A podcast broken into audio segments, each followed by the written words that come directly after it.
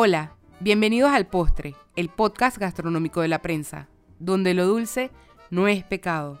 Soy Maite Castrellón y al igual que tú, amo la comida. Hoy cambié el postre por un cóctel. Vine a visitar la Barra a Mano, un bar con ambiente agradable donde sirven cócteles artesanales. En Amano hay cócteles que ellos llaman los viejos conocidos, los de siempre, desde que abrieron hace más de dos años pero el equipo de Amano se especializa en trabajar con ingredientes y sabores locales, que varían por temporada. O sea, que hay viejos conocidos y siempre hay cosas por conocer en este bar, y por eso vine a visitarlos, ya que en diciembre, en Amano, sucede un milagro, un pop-up navideño que se llama Miracle, una colaboración con la marca Cocktail Kingdom, y su menú de cócteles es diseñado por Nico Soto, que este año se estará celebrando en 50 bares alrededor del mundo, y aquí en Amano los podrás disfrutar desde el lunes 26 de noviembre hasta el 30 de diciembre. Estoy hoy con Pascual Tejada, uno de los propietarios de Amano. Pascual, bienvenido al postre. Hola, ¿cómo estás Maite? Un Bien, placer, gracias. placer estar aquí. ¿Sabes que aquí lo dulce no es pecado? Nunca lo ha sido, yo soy bien dulcero, así que fuera un gran pecador si lo fuese. Soy pecadora, me confieso.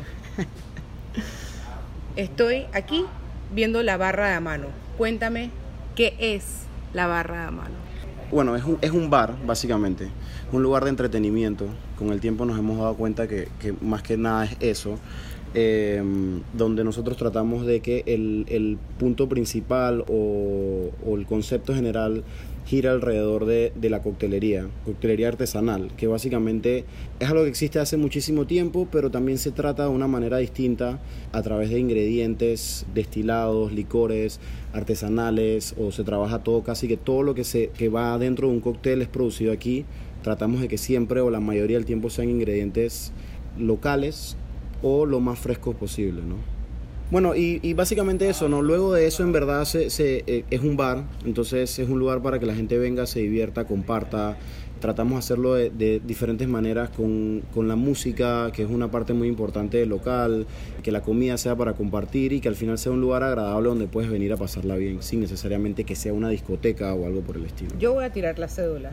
¿Sabes? Aquí me, a mí me recuerda a Mano. ¿A quién? ¿Te acuerdas de ese programa y que Cheers? Ah, claro, claro, 100%.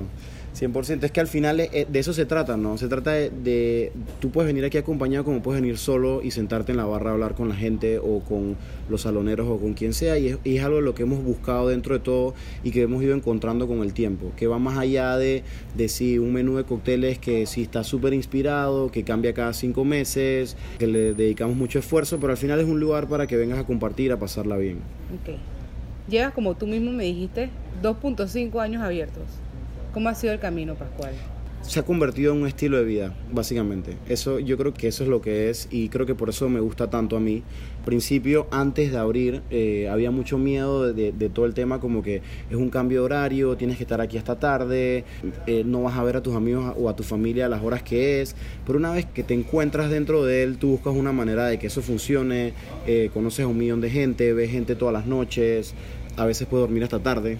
Eh, no siempre, porque en verdad el bar obviamente no está listo a las 5 de la tarde, pero sí te da, sí es un estilo de vida y te tiene que gustar para que funcione. ¿no? Entonces, eh, sí ha sido rocoso, te vas a, es, físicamente a veces estás exhausto, pero con el tiempo en verdad se vuelve un estilo de vida en el cual a mí, a mí particularmente me gusta mucho. ¿Te sientes cómodo? Súper, súper, súper.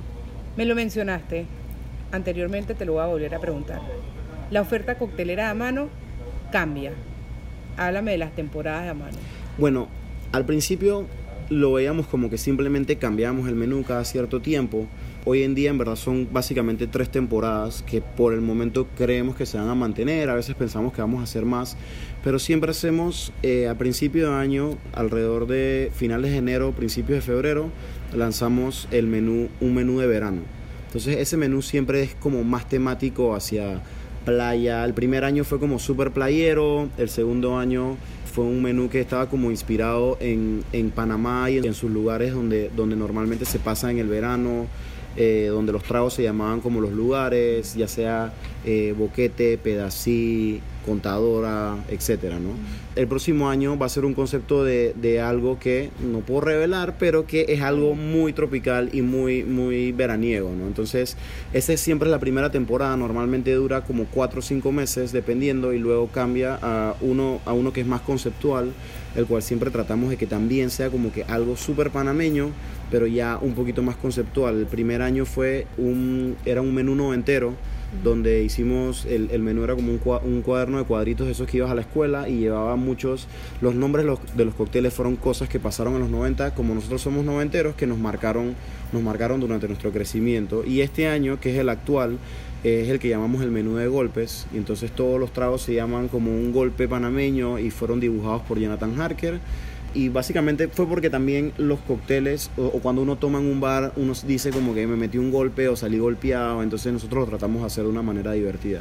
Y la última temporada que es la que viene ahora que empezó el año pasado fue que nosotros eh, representamos la franquicia de Miracle que es un pop-up que se celebra eh, bueno, ya este año son 100 bares, el año, son, el año pasado fueron 50 bares. Ah, wow. Yo, creí, yo, me quedé en 50 y bueno, por eso te vine a visitar, ajá. porque ya lo vi en Instagram y veo unas cajas ahí navideñas tiradas, sí, sí, o sea que viene Miracle. Viene, Cuéntame viene eso. Miracle. Bueno, Miracle nosotros yo lo conocí particularmente, lo, lo, había visto en Instagram porque el primer año que yo lo seguí eran como, como 17 o 20 bares más o menos. Entonces eh, nosotros fuimos a una conferencia de coctelería en New Orleans, donde fuimos a una exposición donde hablaron los representantes de Miracle y nosotros vimos la oportunidad de traerlo a Panamá.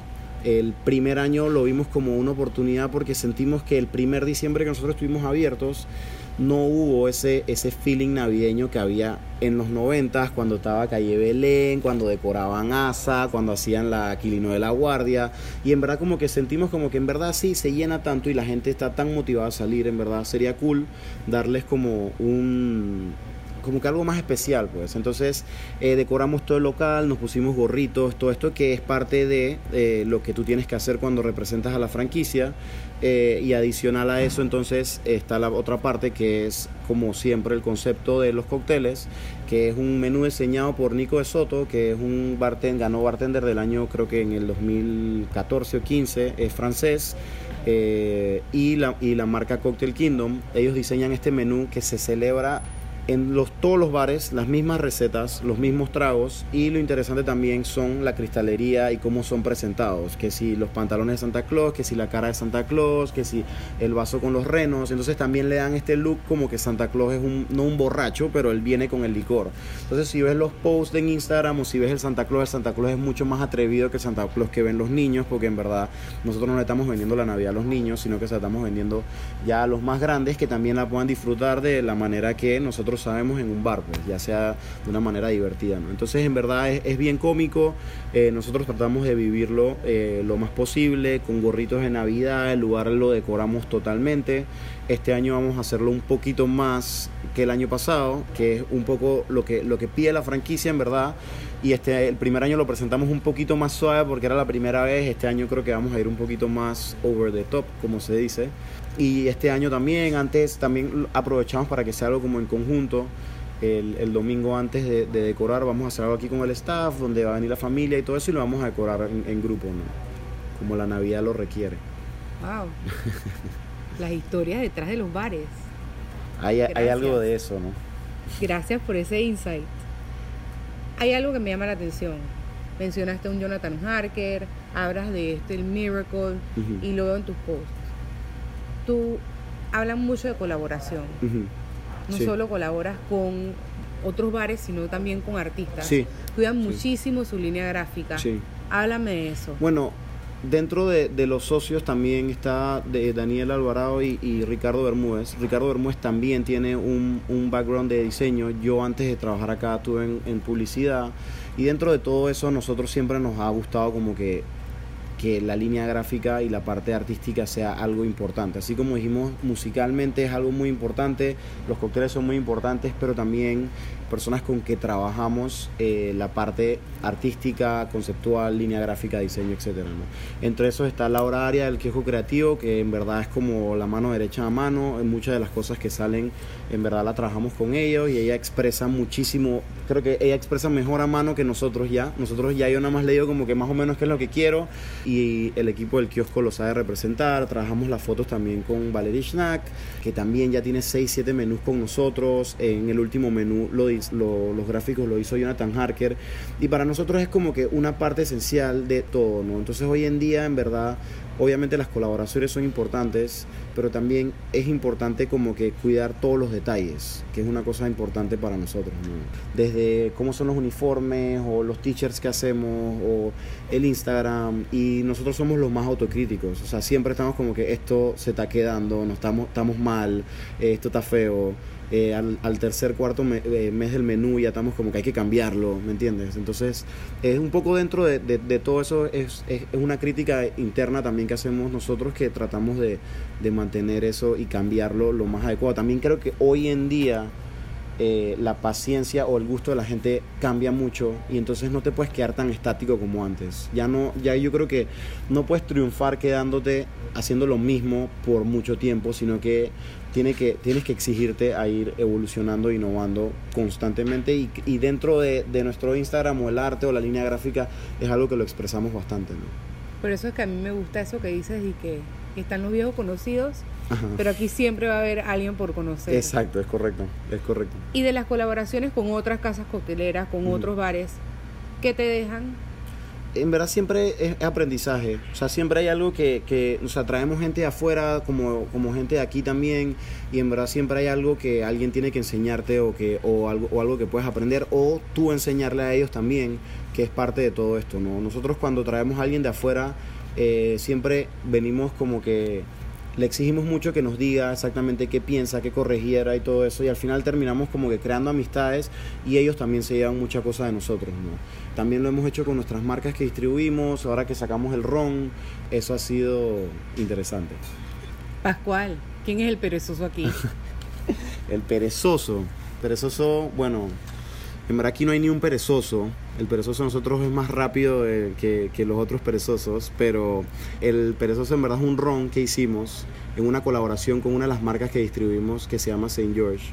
Es un ron joven, diferente, que es destilado de piloncillo mexicano en alambiques de cobre pequeño y añejado en barrica de coñac por tres años.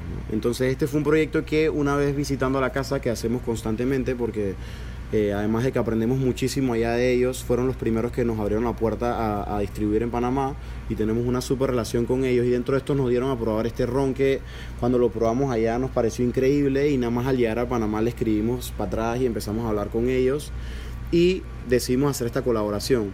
Es un perezoso porque ellos usan el Grizzly Bear, que es el de, el de California. Y entonces nosotros buscando como que un concepto que amarrara las dos marcas, dijimos, bueno, vamos a usar el oso que hay en Panamá y el oso era el oso perezoso, ¿no?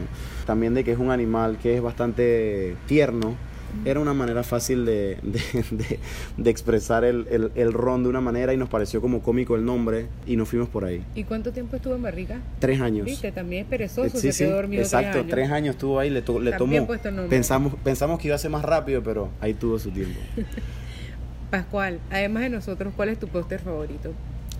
Mi postre favorito después de ustedes, un buen helado de Good. O el, cookies and cream de Good me gusta muchísimo, en verdad. Yo lo dejé atrás. ¿Tú lo dejaste atrás? ¿Lo superaste? Sí, porque adivina cuál me como ahora. El Bourbon Nut. Claro, o sea, ahí está, ahí, ahí está bien representado. Está bien representado también. Gracias, Pascual, por acompañarnos. Gracias a ti, Maite. Me voy a comer mi postre ahora después de un lunch tardía que tengo ahora. Yo también.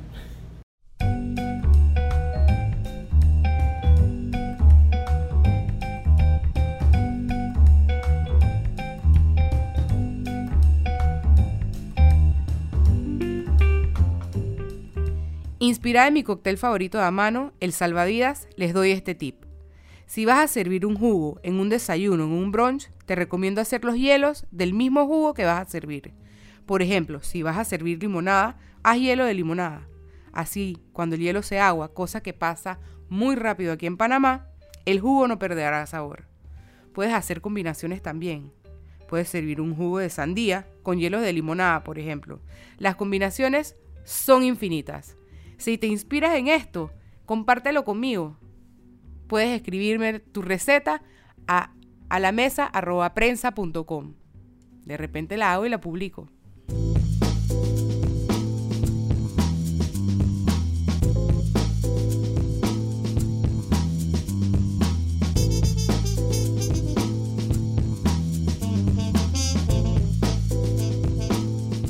El miércoles 28 es libre y hay tiempo para cocinar. Celebramos la independencia de Panamá de España. Celebra con un menú bien panameño, sancocho, almohábanos, ropa vieja o un buen tamal para celebrar nuestra panameñidad. Busca las recetas en alamesa.pa o en el link debajo de este post.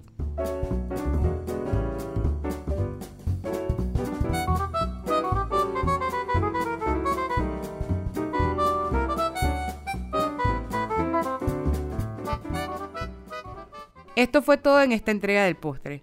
Esperamos que nos escuchen el próximo viernes con una nueva edición de este podcast, donde lo dulce no es pecado. El postre es una producción de la Unidad de Contenido Digital de la Prensa. Presentó Maite Castrellón. Producción Miguel López. Edición Paola Yin. Música Kevin MacLeod.